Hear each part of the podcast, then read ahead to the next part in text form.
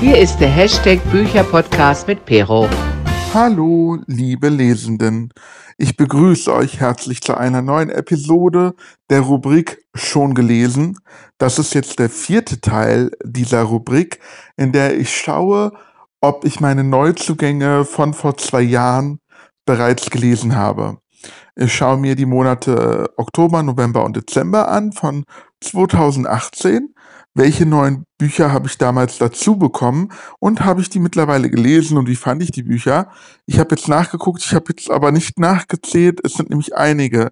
Ich kann das vielleicht kurz mal überblicken. 7, 8, 9, 10, 11, 12, 13, 14, 15, 16, 17, 18, 19, 20, 21, 23 Bücher habe ich damals hinzubekommen. Wow.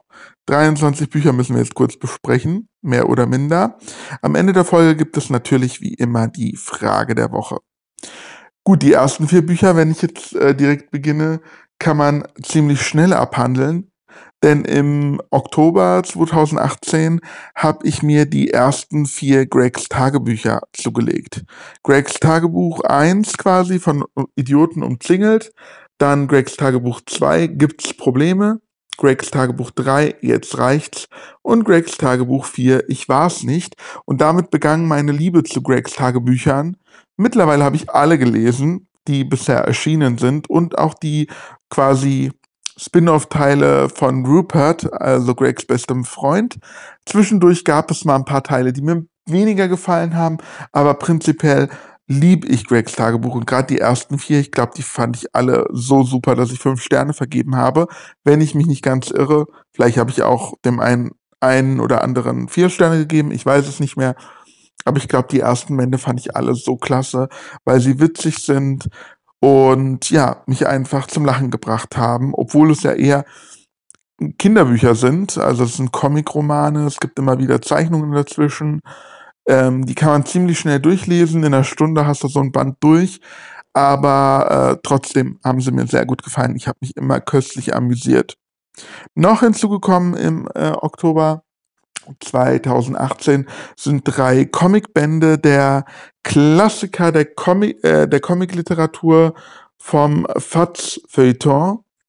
Und da habe ich die Ausgabe 18 Gaston mir geholt, weil ich Gaston diese Comics sehr, sehr gerne mag. Peanuts und Spider-Man Comics. Also das sind quasi so, wie soll ich sagen, wichtige Comics dieser Reihen nochmal zusammengefasst in einem Band. Und alle drei Comics mag ich sehr gerne. Ich bin ein riesen Marvel- und Superhelden-Fan, deswegen auf jeden Fall Spider-Man. Peanuts habe ich sehr, sehr gern gemocht als Kind und Jugendlicher, genauso wie Gaston. Ich habe sogar eine Gaston-Figur bei mir zu Hause stehen und ich liebe die einfach. Ich habe jetzt mal nachgeguckt, ich finde meine Rezension zu diesem Gaston-Comic nicht. Ich bin mir aber ziemlich sicher, dass ich den Gaston-Comic gelesen habe. Wie gesagt, es sind verschiedene Comics aus verschiedenen Zeiten. Ich meine mich auch daran zu erinnern, weil ähm, am Anfang Gaston, das ist ein Büroangestellter bei einer französischen Zeitschrift, wenn ich mich jetzt nicht irre, Zeitung oder so. Und am Anfang ist Gaston Chef noch Spiro von Spiro und Fantasio. Und später ähm, hat er einen anderen Chef. Und ich meine mich zu erinnern, dass in diesem Band wirklich die Anfänge von, also wo der Zeichenstil noch ganz anders war, bis zu den späteren ähm, Comics abgebildet wurde, genauso wie bei Peanuts und Spider-Man, wobei sich bei Peanuts meines Wissens nicht so viel geändert hat. Da habe ich auch die Rezension gefunden. Ich habe damals vier Sterne vergeben. Äh, ja, das hatte mir ganz gut gefallen. Und auch Spider-Man, ja gut, da habe ich drei Sterne vergeben. Da kann ich mich noch daran erinnern, dass ich es schade fand, dass ich glaube, es gab einen Comic aus den 80ern und dann der nächste war in den 2000ern, wenn ich mich nicht irre. Ja, es waren einfach gar keine Comics von den 80ern und 90ern drin, sehe ich gerade. Leider werden äh, Comics aus den 80er und 90er Jahren nicht gezeigt, habe ich ähm, geschrieben in meiner Rezension. Also man hat quasi aus jeder, äh, im, aus jedem Jahrzehnt ein Comic, mindestens ein Comic, und dann die 80er und 90er sind völlig aus gelassen. Das fand ich natürlich sehr, sehr schade. Deswegen habe ich nur drei Sterne vergeben. Aber gut, äh, zumindest habe ich alle Bücher aus dem Oktober gelesen. Das ist doch schon mal was, oder? Gut, das war jetzt auch, da waren halt auch, äh, das war jetzt auch nicht, das war jetzt nicht die anspruchsvollste Literatur mit vier Comic-Romanen und drei Comics. Jetzt kommen wir im nächsten Monat ja eher ins Eingemachte. Und ich überlege gerade, was ich hier mache. Jo, ich glaube, ich habe gerade einen Fehler gemacht. Ich habe hier nämlich gerade mein äh, Tablet geöffnet und ich meine, ich habe das falsche Fenster geschlossen. Ähm, naja, egal. Machen wir weiter mit dem November. Und dann muss ich den äh, Dezember nochmal öffnen. Den habe ich nämlich jetzt aus Versehen geschlossen. Gut, im November waren 2, 4, 6, 8, 9 Neuzugänge. Und ich fange mit dem ersten Buch an, an das ich mich nicht mehr so genau erinnern kann, aber ich habe es auf jeden Fall gelesen. Clean von Juno Dawson. Und das hat mir so mittelmäßig gefallen. Ich habe drei Sterne vergeben. Das Buch ist im Carlsen Verlag erschienen, hat 400 Seiten und es geht um Lexi, die von ihrem Bruder in die Clarity Klinik gebracht wird, weil sie ein Drogenproblem hat. Und Lexi ist ein ganz stinkreiches Mädchen und die Clarity Klinik ist halt für so, ja, stinkreiche Jugendliche, für Snobs mehr oder minder. Und deswegen konnte ich mich nicht so gut mit Lexi identifizieren und auch mit den anderen Charakteren in dem Buch nicht. Deswegen habe ich es nur mittelmäßig gefunden, obwohl mich so Thematiken sehr, sehr interessieren. Hätte viel mehr Potenzial gehabt, aber leider dadurch, dass halt keine Identifikation möglich war mit diesen reichen Schnöseln sozusagen, ja, fand ich es nur mittelmäßig. Schade. Dann geht geht's weiter mit Traumprinz von David Safir und ich liebe ja die Bücher von David Safir und ich glaube Traumprinz hat mir auch ganz gut gefallen. Ich habe vier Sterne damals vergeben. Die Bücher erscheinen im Rowold Verlag und Traumprinz hat 320 Seiten. Und hier geht es um Nelly, die kein Glück in der Liebe hat. Sie äh, bekommt dann irgendwie ein magisches Buch in die Hände und sie ist halt auch Comiczeichnerin und sie zeichnet sich ihren Traumprinzen und der erwacht zum Leben. Und dann bricht natürlich totales Chaos aus, vor allem weil ihr ähm, Traumprinz so ein mittelalterlicher Typ ist, der sich halt mit der wirklichen Welt nicht auskennt, aber ihrem Ex-Freund, glaube ich, war das äh, ziemlich ähnlich sieht, das war äh, auf jeden Fall eine sehr schöne Lektüre. Eine leichte Lektüre für zwischendurch, für gemütliche Stunden auf der Couch. Ja, der einzige Kritikpunkt, den ich damals hatte, war dieses Liebesgedöns. Ich bin ja nicht so der Liebesromanleser und da war mir ein bisschen zu viel Kitsch. Aber ansonsten mag ich ja die Bücher von David Safir sehr, sehr gerne. Dann habe ich ein Renate Bergmann Buch gelesen und ihr, ich, ihr, wisst, was für ein großer Fan ich von Renate Bergmann bin. Und der Band war, ich weiß nicht welcher Teil, aber ich, es war auf jeden Fall, ich habe äh, doch keine Enkel. Nee, ich habe gar keine Enkel. Genau so heißt der Band. Ich konnte es gerade nicht lesen. Ich habe jetzt die Rezension aufgerufen und ich habe fünf Sterne vergeben. Das Buch ist auch im Rowold Verlag erschienen hat 208 Seiten und in diesem Band geht es darum, dass die ähm, Online-Omi, so wie Renate Bergmann genannt wird, sie ist 82 Jahre alt und sie hat gar keine Enkel, wie der Titel schon sagt, aber ähm, hier geht es um Enkeltrickbetrüger, die alte Damen und vor allem alte Damen anrufen und denen ähm, Geld aus der Tasche leiern wollen und sich als Enkel ausgeben. Und Renate Bergmann geht quasi auf Mission, um diesen Fall aufzudecken. Das ist witzig wieder mal gemacht und hat mich total amüsiert. Ich kann ja immer lachen. Ich finde schon das Cover total lustig. Ich weiß nicht, mir gefallen irgendwie diese Cover. Und ja, da habe ich ja auch mal eine ganze Folge aufgenommen zum, zu Renate Bergmann. Wenn ihr sie noch nicht kennt, auf jeden Fall anhören. Die Bücher kann ich euch auf jeden Fall empfehlen. Die sind einfach der Brüller, einfach der Kracher. Ihr müsst Renate Bergmann lesen. Dann habe ich mir damals Sebastian Fitzek, der Insass, zugelegt. Das war der damalige neueste Teil von Sebastian Fitzek. Und das war mal wieder ein Teil, der mir richtig gut gefallen hat. Ich habe fünf Sterne vergeben. Der, das Buch ist im Drömer Verlag erschienen und hat 384 Seiten. Und ähm, hier geht es um Till, dessen Sohn vor einem Jahr entführt wurde und bisher ja nicht mehr aufgetaucht ist. Und ein, ich glaube, Serienkiller, kann man vielleicht so sagen, ein Kinderschänder, ähm, ist in eine Psychiatrie gebracht worden. Und Till vermutet, dass eventuell auch dieser Serienkiller oder Kinderschänder hinter dem Verschwinden seines Sohnes steckt. Und deswegen gibt er sich selber als Patient aus, um ähm, ja quasi diesem ähm, Täter näher zu kommen, um mit ihm zu sprechen, weil er die Hoffnung hat, dass sein Sohn vielleicht noch leben könnte. Oder zumindest möchte er erfahren, ähm, ja, die Wahrheit einfach erfahren und Gewissheit haben. Und das war richtig, richtig spannend, vor allem wieder mit Plot-Twists ohne Ende. Das hat mich total begeistert und deswegen habe ich fünf Sterne damals vergeben. Dann hab, was habe ich mir noch zugelegt? Ähm, Finn Phoenix von Tim Gebert, der erste Teil. Finn Phoenix und die Legende der heiligen Erzengel. Ähm, das Buch habe ich leider nie beendet. Ähm, ich wollte es so gerne mögen. Tim Gebert ist ein Instagrammer, dem ich gerne folge und der halt diese Finn Phoenix Reihe schreibt. Und prinzipiell die Geschichte an sich ist genau meins. Sie hat mich tatsächlich auch an eine Buchreihe von mir erinnert, die ich selbst geschrieben habe, die es auf Wattpad kostenlos zu lesen gibt. Allerdings, ähm, ja, ist bei Finn Phoenix alles viel komplizierter viel ausgeweiteter. Es erinnert ein bisschen daran, dass, äh, also ich weiß, dass Tim Gebert ein Anime-Fan ist und es liest sich auch so wie ein Anime ein bisschen.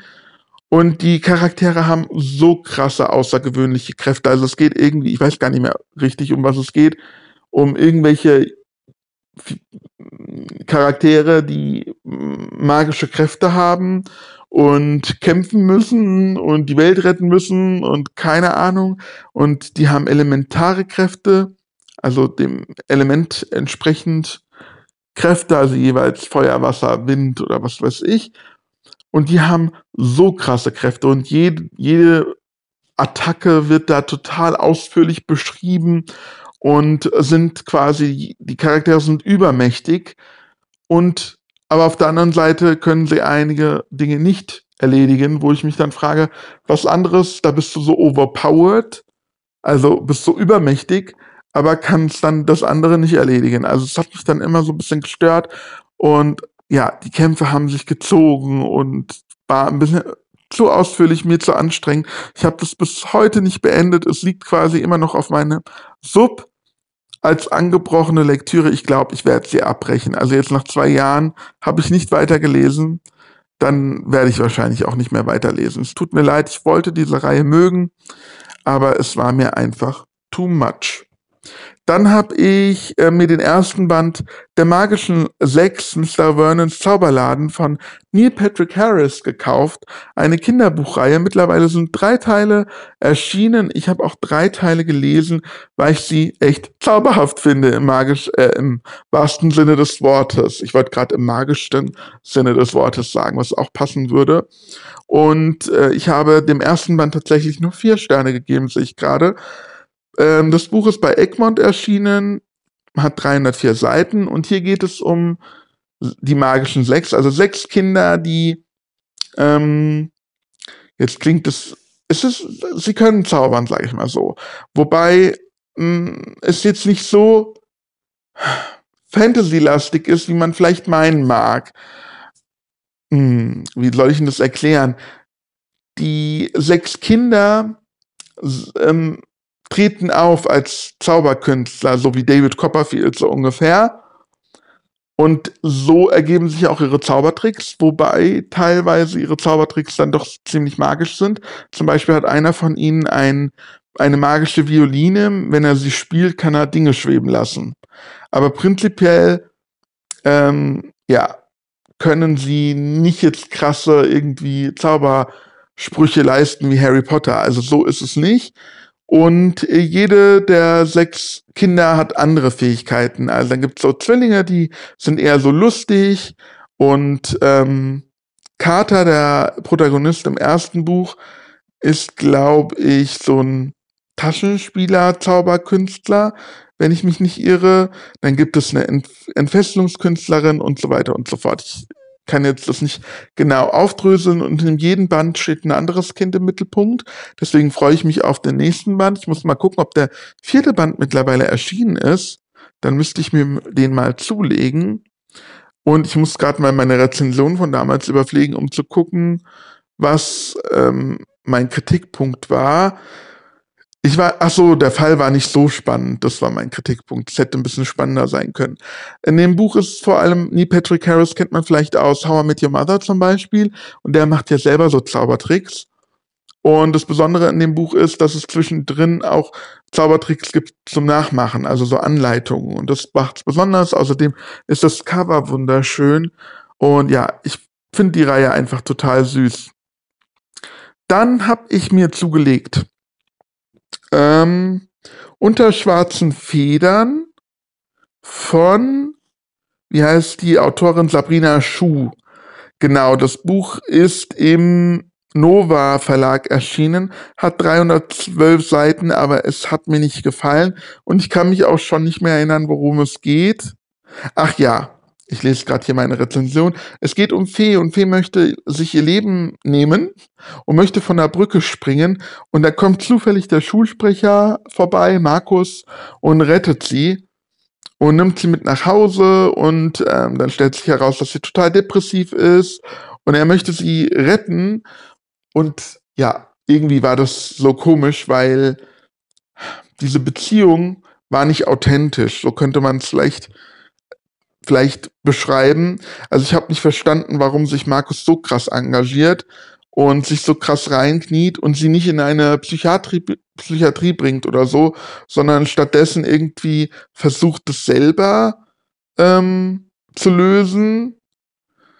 Ja, die Beweggründe von beiden waren nicht so ganz überzeugend und sie wechseln auch ständig ihre Meinung.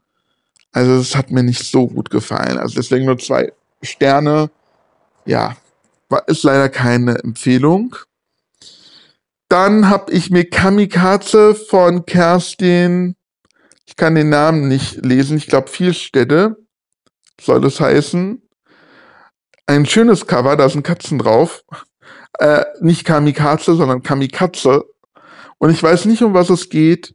Ich habe das Buch auch nie gelesen. Ich glaube, ich habe reingelesen, es hat mir nicht gefallen. Ein Katzenkrimi ist es, glaube ich, aber ich bin mir nicht mehr sicher. Ich habe es auf jeden Fall abgebrochen und sogar aussortiert.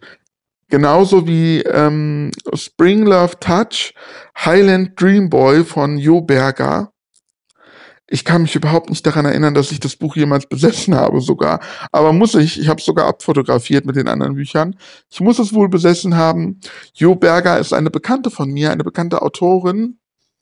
Ähm, und wahrscheinlich hat sie es ich weiß nicht, ob ich es mir selber gekauft habe oder ob ich es geschenkt bekommen habe oder war es ein Rezensionsexemplar. Ich be bezweifle es, weil ich Rezensionsexemplare immer gelesen habe und ich weiß es einfach nicht mehr.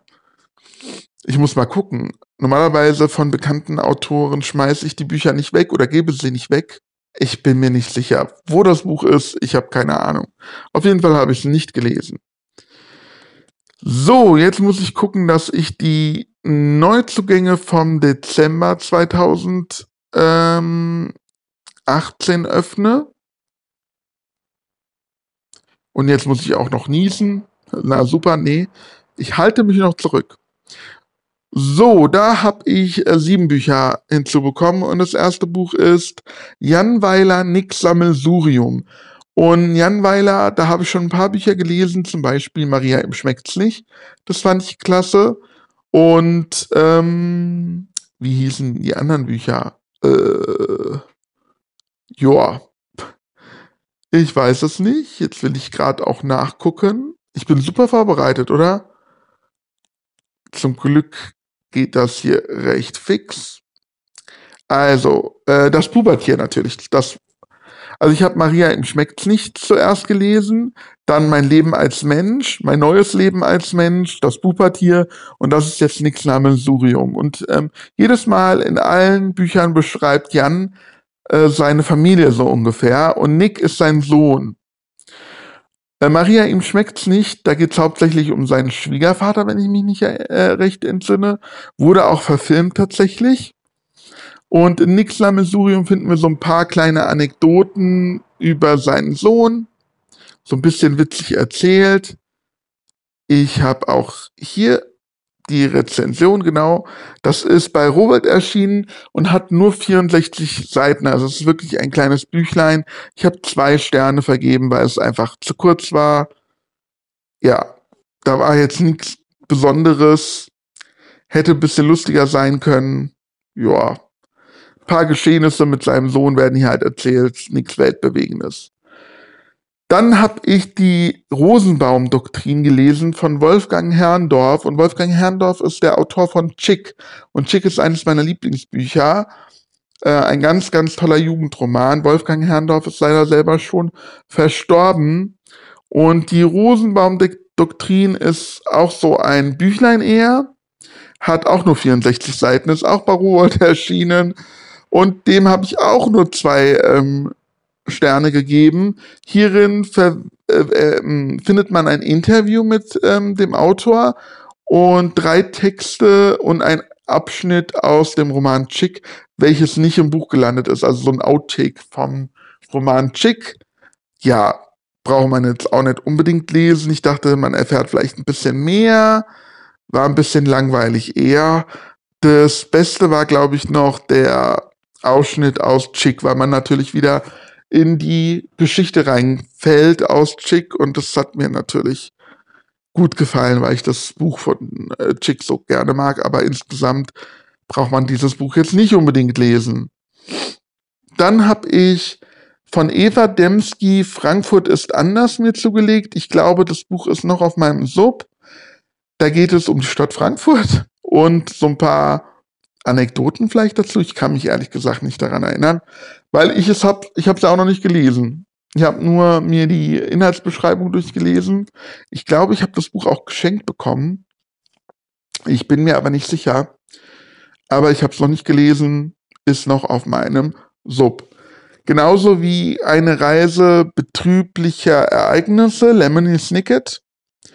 Der schreckliche Anfang, das Haus der Schlangen. Ach, das ist ein Doppelbuch sogar. Und das ist die Romanvorlage zur Netflix-Serie mit Neil Patrick Harris übrigens. Ähm, das Buch habe ich allerdings meinem Schatz gekauft, weil mein Schatz die Serie total gerne mag. Ich mochte die Serie jetzt nicht so gerne. Die erste Staffel hatte ich, glaube ich, gesehen, hat mich jetzt nicht so gepackt. Und deswegen ist dieses Buch eigentlich gar nicht meins. Also, ich werde es wahrscheinlich auch nicht lesen ist quasi auf dem Sub, aber nicht auf meinem Sub, wenn man es so will. Dann habe ich mir damals Bob der Streuner, beziehungsweise mein bester Freund Bob, was ich vom Streuner über das Glück gelernt habe von James Bowen. Wer Bob den Streuner nicht kennt, der musste das Buch unbedingt lesen. Da geht es um den ehemaligen drogensüchtigen James Bowen, der seine Geschichte erzählt, wie er quasi von der Drogenabhängigkeit loskam, als er Bob kennenlernte, als Bob die Katze vor seiner Haustür lag, krank und er sich um die Katze kümmern musste. Und durch Bob ist er irgendwie aus dieser Geschichte rausgekommen. Bob wurde zum großen Online-Star und dadurch kam auch James Bowen ins Rampenlicht und durfte dann halt Bücher schreiben, seine Schicksal, über sein Schicksal. Mittlerweile gibt es sogar zwei Filme. Die Weihnachtsgeschichte von Bob habe ich jetzt noch nicht gesehen, die will ich unbedingt noch sehen. Ähm, ja, und dann halt Bob der Streuner. Da sind, glaube ich, aber beide Bücher in einem Film verpackt worden. Ich bin mir aber jetzt gerade nicht sicher. Und hier, was ich vom Streuner über das Glück gelernt habe, hat 160 Seiten. Also ist auch nicht so dick, ist bei Bastei Lübbe erschienen und ich habe drei Sterne vergeben. Hier findet man ähm, da so ein paar, ja, Texte darüber, was James Bone meint, von seiner Katze gelernt zu haben, an den Eigenheiten von Bob, zum Beispiel, wie halt so eine Katze drauf ist, so. Und dann er beschreibt er, hm, Bob macht das und das und das und von dieser Verhaltensweise habe ich das und das gelernt. Und das ist halt manchmal ein bisschen weit hergeholt. Also, ja, man hat gemerkt, dass, dass hier nur noch mal die Geschichte von Bob ausgeschlachtet werden sollte.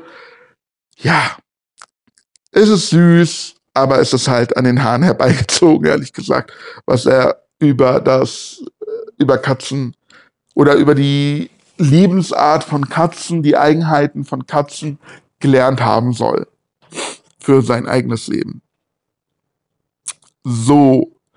Dann habe ich ein, das ist tatsächlich ein Rezensionsexemplar, obwohl ich gar keine Rezensionsexemplare mehr annehme.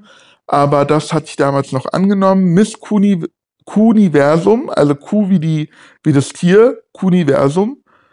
Tierische Limericks von Thomas Elbrecht und das habe ich angenommen, weil mir Thomas Elbrecht schon vorher Sammlungen seiner Limericks zur Verfügung gestellt hatte, die ähm, amüsant sind und ähm, recht witzig und ich mag diese Wortspielereien. Das Buch ist bei Books on Demand, also BOD erschienen, hat 84 Seiten und ich fand die Limericks einfach wieder richtig, richtig gut. Ich habe vier Sterne vergeben aber das muss man halt mögen. Wer so Gedichte, Limericks mag, ich bin halt auch so ein Fan von Heinz Erhardt zum Beispiel und deswegen gefällt mir halt sowas. Das muss man halt mögen. Und hier findet man halt Limericks zu verschiedenen Tieren. Deswegen Miss Kuniversum. Also hier sind so die Limericks auf äh, Tiere bezogen. Manchmal nicht ganz politisch korrekt, das muss man auch erwähnt haben. Aber auf jeden Fall sehr, sehr schön. Und es gibt ähm, tolle Illustrationen von Guido Neukamm. Das hat, der hat auch das Cover gestaltet. Das finde ich auch ganz toll. So, und jetzt kommen wir auch schon zum letzten Buch. Ich bin sehr gut in der Zeit, finde ich. Und zwar Alice im Düsterland von Jonathan Green. Und das Buch ist im Manticore Verlag erschienen und ich habe es noch nicht durch. Das ist nämlich ein Abenteuerspielbuch. Ähm, es gibt quasi einen eine Kopiervorlage, die man, die sich ja auch im Buch befindet. Man kann sie, glaube ich, auch runterladen. Ich habe sie mir dann ausgedruckt und man braucht Bleistift und äh, Würfel, wenn man das äh, Buch lesen möchte.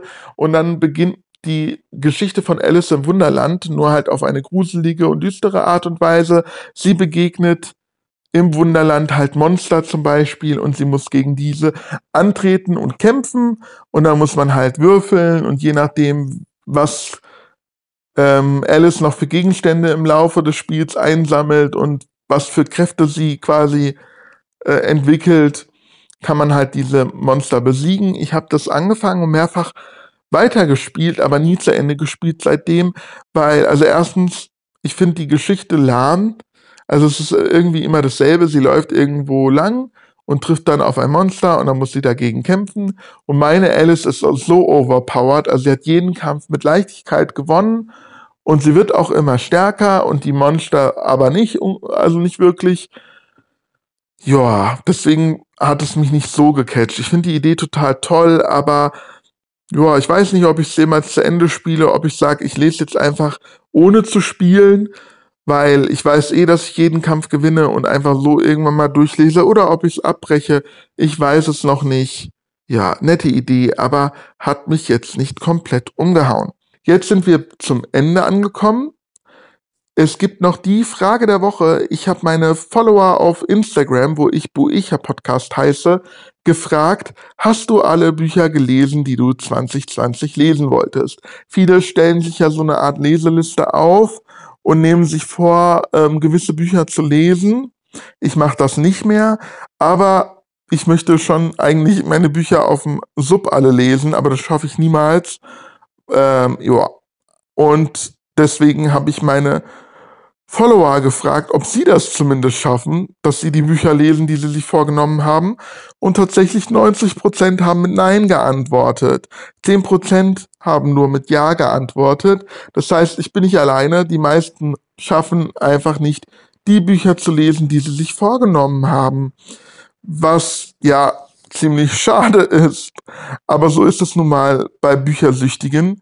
Wir nehmen uns immer viel mehr vor, als wir schaffen können. Und das ist ja, schade. Wir kaufen auch viel mehr, als wir lesen können quasi. Unser Sub wird immer größer. Ja, das leidige Thema halt. Aber nun bin ich durch mit der Folge. Ich bedanke mich recht herzlich fürs Zuhören. Vielen, vielen Dank. Und ja, dann hören wir uns nächste Woche. Und dann ist da auch schon Weihnachten gewesen. Oder ist das Weihnachten gerade? Ich bin mir gerade nicht sicher. Ich glaube, nächste Woche haben wir den 26. der zweite Weihnachtsfeiertag tatsächlich. Ja, so kann es gehen. So schnell geht's. Bis dahin wünsche ich euch ein frohes Fest und genießt die Tage.